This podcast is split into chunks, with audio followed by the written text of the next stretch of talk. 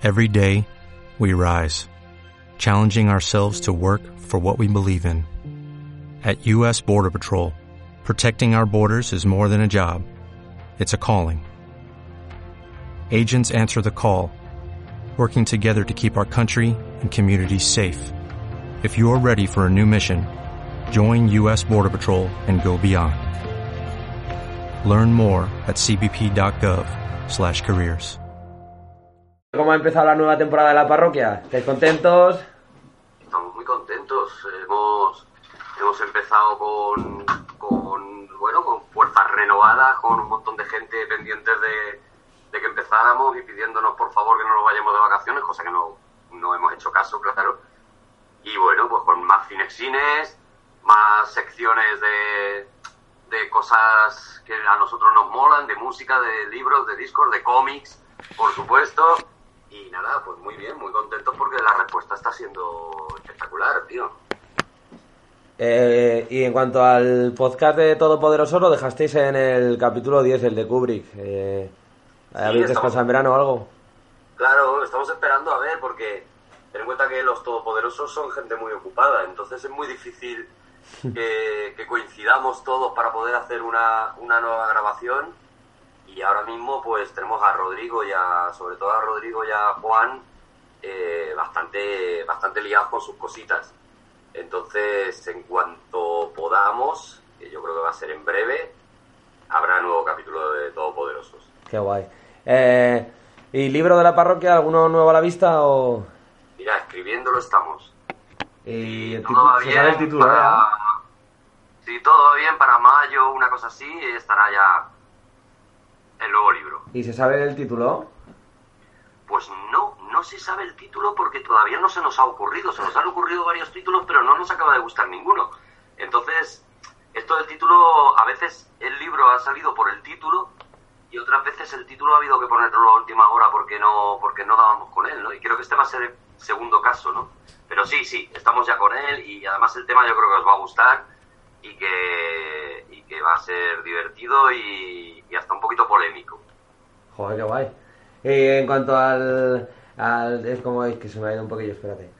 Ah, Eh, ¿Shows de la parroquia? ¿Algún evento así que vais a montar de aquí a un futuro cercano? Pues tenemos, tenemos un show de la parroquia dentro de poco en Madrid, en la sala live. Vamos a hacer uno en Zaragoza. Estamos cerrando Oh. uno en, eh, en Sevilla. Y en Zaragoza vamos a estar. Eh, lo que no te sé decir la- es la fecha, pero, pero vamos a estar. Guay. Pues habrá que estar atentos, que, está, que tenemos aquí la base. ¿Pero vosotros sois de Zaragoza? Sí, sí. Ah, pues ya está. Pues, eh, bueno, avisadme. Avisadme sí. que os invitamos. Y nada, y estamos muy contentos, tío, también por eso, porque, porque el show de la parroquia nos lo hemos inventado de nuevo entero y lo hemos probado ya en Málaga y en Málaga fue un exitazo y, y es un... De repente lo hemos convertido en un programa de radio pero en un teatro, ¿no? Y entonces, eh, pues el programa, el, el- el espectáculo es completamente improvisado. Monaguillo y yo nos salimos allí y no sabemos muy bien qué va a ocurrir y por ahora la verdad es que el resultado está siendo espectacular, la gente la gente se lo ha pasado muy bien, ¿no? Entonces, estamos también muy contentos con eso. Ya os avisaré cuando estemos en Zaragoza para que para que os vengáis a verlo. Claro, claro. Y el, el Mona ya ha acabado, pues, el tema de lo, lo que estaba haciendo con Vaquero y... Sí, sí, sí, sí, eso fue una, una cosa que hizo antes de verano y ya, y ya aquello acabó, eran, eran cuatro o cinco semanas nada más y ya aquello acabó. Pero vamos, el Mona sigue con su hormiguero y sigue con su... Y los dos seguimos con nuestras giras de bolos, de monólogos y luego pues en cuanto podemos nos juntamos y nos hacemos un show de la parroquia. Y el futuro de Arturo lejos de la parroquia, en plan monólogos así, que yo por ejemplo tuve la suerte de verte en la Dalux hace, no sé, un año o así. Así, hombre, que nos lo pasamos muy bien, es verdad. Pues yo, yo fui el que te estaba esperando ahí en la puerta con mi novia. Así, de acuerdo, de acuerdo. ¿Sí? Sí, y hombre, claro, claro, sí, estabas ahí en la, salida, estabas en- con tu novia y tal, nos hicimos unas fotos. Sí, hombre, claro que me acuerdo. Pues, pues sí, bueno, seguiremos con los monólogos, claro, y con, con 20.000 proyectos y todopoderosos y los libros y, y lo que lo que vaya lo que vaya surgiendo, claro. Pues nada, vamos a hablar un poquillo ahora de cosillas frikis, que es lo que nos gusta. Venga, vamos al lío ya. Así que, Esto esto lo que hacéis para que el invitado se sienta contento de que ha hecho la promo. Hombre, claro, eso es, eso es. Cuéntame un poco cómo es el futuro de Marvel Studios, de aquí en adelante, en plan Spider-Man, Civil War, cosillas así, cuéntame un poco. Jo, yo vivo sin vivir en mí, macho. Yo estoy deseando ver qué han hecho con Civil War, sobre todo después de que sé que ya está, que ya va a estar Spider-Man. Yo creo que eso es era la clave para que Civil War pudiera ser de verdad como tiene que ser. Y yo estoy loco por ver Civil War. Eh, al momento este de cuando vimos Ant-Man, el momento ese en el que en el que Halcón dice aquello de ahora tenemos a uno que trepa, yo te aseguro que pegué un grito en el cine, o sea, era como, ostras, ya viene, ¿no? Y por fin, pues las cosas se han puesto en su sitio y Spider-Man está donde tiene que estar, en Marvel Studios. Y luego el guantelete del infinito, pues me, me vuelve todo loco también, quiero verlo, ¿no? Quiero ver a Thanos, quiero ver a a la, no- a la novia, a la muerte, quiero ver, quiero ver cómo van a hacer eso, ¿no? Y la verdad es que está siendo apasionante, ¿no? Para los que hemos sido frikis de los cómics de toda la vida, pues de repente ver eso en, en una película, verlo en cine, ¿no? Los que hemos visto el Spider-Man cutre de, de los años 70, este de la tele, y pensábamos que era lo mejor que íbamos a ver, pues de repente poder ver un Capitán América, un Thor, un Hulk, como estamos viendo, pues es, es una cosa maravillosa. O sea, yo creo que ahora mismo es el momento ideal para ser friki. Estamos en, en la edad de oro del friquismo, ¿no? ¿A ti te mola el, eh, el Spider-Man joven que van a hacer? a mí me vuelve loco el Spider-Man joven que van a hacer. Porque me parece. Mira, yo ya estaba mucho más de acuerdo con el Spider-Man que salía en, en la trilogía de Web que con el de Raimi.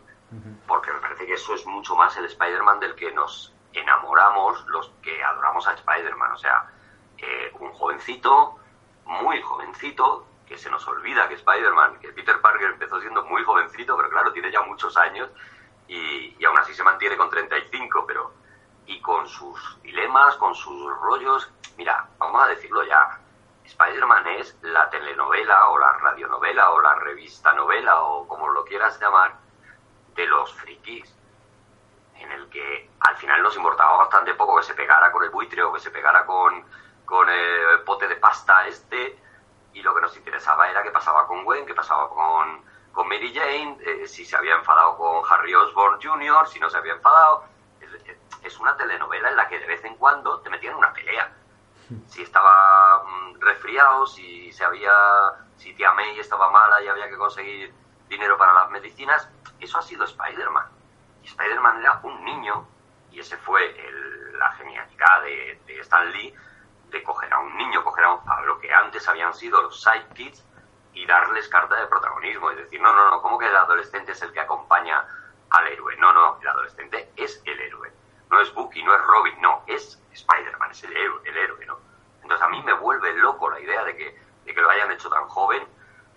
Me parece que evidentemente eso es un proyecto de, de trabajar más en- con ese actor y con ese, y con ese personaje y hacer con ello una saga, con lo cual estoy enloquecido con la, con la, con la posibilidad, me, me gusta mucho, me apetece todo. Y ahora pasamos a la competencia. ¿Cómo ves la que van a montar con Batman y Superman? Ay, todos tenemos el mismo miedo, ¿no? Todos estamos pensando, mm, va a estar a punto de molar. Yo, creo que nos pasa eso desde... Pero a, mí ya desde el director, ¿no? Snyder no es un tío que me guste, no me, no me ha gustado, no me ha gustado nunca. Ya, ya sé que 300 le encanta a la gente, a mí no es una película que me vuelva loco. Eh, Watchmen creo que merecía una adaptación mejor que la que tuvo, sinceramente. No digo estéticamente, que estéticamente es evidente que era, que era fantástica, sino, sino un tío que entendiera un poquito más de lo que hablaba de verdad Watchmen y que yo creo que no, que no lo entendió, ¿no?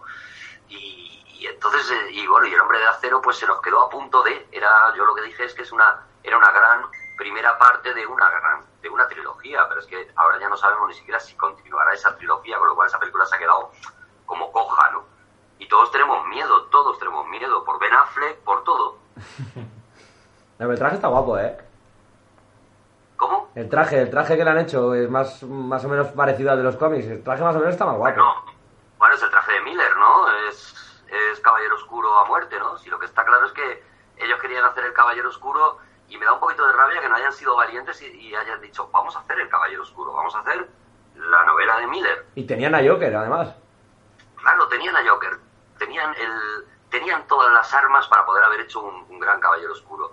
Les ha dado miedo sacar otro Batman de Nolan, o sea, después del de Nolan, y que se quedara cojo. Se han encontrado de repente con Superman ahí que, lo, que le quedaba cojo también. Entonces han hecho ahí una mezcla que, tenemos mucho miedo, pero oye, lo mismo salimos del cine flipando, ¿sabes? Yo tampoco, yo no soy hater como estaréis viendo, o sea, no soy hater a priori jamás, porque es muy absurdo, porque ya me he tenido que, tragar mis propias palabras muchas veces, ¿no? Entonces, en principio, bueno, tú te puedes basar en unos ciertos, eh, en, en unos ciertos parámetros para decir, me da, me da cierto mal rollo este proyecto, pero, pero luego, jolín, me ha sorprendido muchas veces mucho, ¿no? Yo fui de los que fue a ver a Iron Man pensando, a ver qué mierda han hecho, ¿no? Y salí, pues como salimos todos, ¿no? Evidentemente. ¿Y de Escuadrón Suicida? ¿Algo que quieras señalar? ¿Algún detallito? Pues mm, me pasa un poco todo, todo lo mismo con DC. O sea, me parece, me da mejor pinta, desde luego. Tiene un repartazo. Yo creo que además eh, eh, este Joker va a ser también igual de espectacular que fue, que fue el Joker de Nolan. Eh, otro Joker completamente distinto, claro. O sea, yo ya parto de que la mayoría de la gente que no ha leído cómics dirá que ese no es el Joker. Pero es porque no han leído cómics, ¿no? Los que hemos leído cómics sabemos que hay 40.000 Jokers y casi cada, cada guionista se ha inventado un Joker distinto, ¿no? Pero esto, el- el- el- ahora estamos hablando en- en- entre gente que, que sabe de cómics, ¿no? Y todos sabemos que, que te puedes inventar un montón de Jokers y que, y que casi todos pueden llegar a molar, ¿no? Si están bien diseñados, bien actuados y tal. Entonces yo quiero ver ese Joker, yo quiero ver ese... Yo quiero ver a, a Will Smith, que es un actor que me gusta mucho y que creo que lo puede hacer muy bien. Quiero ver a Harley Quinn, que por fin vamos a ver a Harley Quinn. Y pedazo de actriz. me- y, y- y además la actriz, pues, la, la actriz es muy bonita de ver y tiene una pinta así, tiene una pinta de loca que me parece perfecta para Harley Quinn, con lo cual eh, eh, me parece que no puede estar mejor elegida, ¿no? Entonces, a mí en principio es una peli que me apetece ver, que veré y que, y que casi seguro, seguro que me va a gustar. Además, no, si me van a dar ahí un montón de claves para, para llegar a Liga de la Justicia, ¿no? Pues, jolín, pues ya, pues yo ya me voy del cine contento de, de que me vayan hilando cosas, ¿no? Para llegar a Liga de la Justicia, que es lo que realmente todos tenemos ganas, claro. Bueno, antes has hablado de, de edad de oro para el friquismo. Pero yo te quería preguntar, así un poco reflexionando, analizando un poco la situación, ¿no crees que esto de que el cine y los cómics caminen de la mano está perjudicando un poco a los cómics? Pues yo creo que no, pero voy a explicarlo. O sea, eh, primero porque los cómics, vamos a decirlo claro, los cómics nos importan a cuatro fricazos que, que- nosotros y los que escuchan vuestro programa, en, lo que me incluyo. Y luego, digamos que, las cosas juegan en ligas diferentes, ¿no? Es un poco lo que os contaba antes de, de- de las opiniones sobre el Joker. Pues los que hemos leído mucho Batman y los que enloquecemos con Batman, sabemos cuántos Jokers hay. El tío que va a ver una peli y lo único que ha visto es el Joker de, de Nolan, pues evidentemente piensa que eso es el Joker, ¿no? Entonces yo creo que cine y cómics juegan en ligas distintas. Los cómics eh, siguen estando muy dirigidos a los a los eh, a los consumidores de cómics y luego de vez en cuando pues hacen estas cosas, las Secret Wars y estas cosas de, de sacar números especiales para ver si pillan a gente que haya visto la película y que le pueda llegar a interesar algo más, ¿no? Pero yo creo que la, la mayoría de los que seguimos comprando cómics, a ver, no estamos pasando una etapa especialmente mala. Eh, yo solo os diré la saga del clon. Y ahí no había, no había nada que, a la que pudiéramos echarle la culpa, ¿no? Yo creo que los 90 fueron horribles para el cine y lo aguantamos, para el cómic, perdón, y lo aguantamos perfectamente. Y ahora mismo no me parece que haya una producción especialmente floja. Tampoco especialmente brillante, pues seguramente tampoco, pero, pero bueno, que ya hemos pasado los expertos o los, eh, o los fans de los cómics, hemos pasado por épocas parecidas, ¿no? De, de tanta aridez. Yo no creo que haya que echarle la culpa al cine por ello, ¿no? No, pero yo te lo quería, te lo comentaba un poco por, te pongo dos ejemplos, uno de cada casa, ¿no? Por ejemplo, Marvel, al no tener los derechos de eh, Cuatro Fantásticos ni de la Patrulla X, eh, a los Cuatro Fantásticos se los han cargado y a la Patrulla X ahora están metiendo a los Inhumanos en televisión y demás y potenciando un poco esos cómics. Y sin embargo están dejando de lado a los mutantes. Y, si, y por ejemplo, DC Comics ha potenciado muchísimo personajes como Harley Quinn, que ahora están un poco más de moda gracias a la película que se va a estrenar y por eso te lo comentaba un poco. Sí, bueno, pero porque eh, eh, te vuelvo a decir lo mismo, nosotros tenemos un cariño especial a según qué personajes que la gente no se lo tiene, ¿no? Y también es verdad que muchas de las mejores historias que hemos leído de cómics pues no pertenecían a ningún grupo conocido o a ningún personaje conocido. Eh, y pienso en Watchmen, por ejemplo, ¿no? que sabéis que, que no pudo llegar a utilizar los personajes originales que quería utilizar y se los tuvo que volver a inventar. ¿no? Nosotros sí somos en, hecho, en eso muy mitómanos y queremos a nuestros cuatro fantásticos y queremos a nuestra patrulla X, pero al final lo que importa son las historias. A mí sí me cambian a la patrulla X por los inhumanos, pero me dan una historia guay, me, me parece igual de bien. Evidentemente echaré de menos siempre buenas historias de, de la patrulla, ¿no? Pero, y a los personajes y demás. Pero además, si vais viendo, a poco que, que nos demos cuenta, evidentemente lo siguiente que va a pasar es que Cuatro Fantásticos pasen a Marvel. Porque después del golpetazo continuado que se han ido dando con cada una de las adaptaciones, yo creo que se van a acabar rindiendo, ¿no? Además, te, quieren... te, íbamos a preguntar también sobre ella. claro, claro. pero, pero yo creo que eso, evidentemente, en ese sentido, Marvel, o sea, Disney, eh, lo está sabiendo hacer muy bien, está teniendo mucha paciencia, está, está haciendo un desgaste del enemigo muy sutil, pero muy, pero muy cruel, y poco a poco les va quitando las ganas de, hasta que ha llegado un momento, por ejemplo, que Sony ha dicho, vale, venga, tío, quédate con Spider-Man.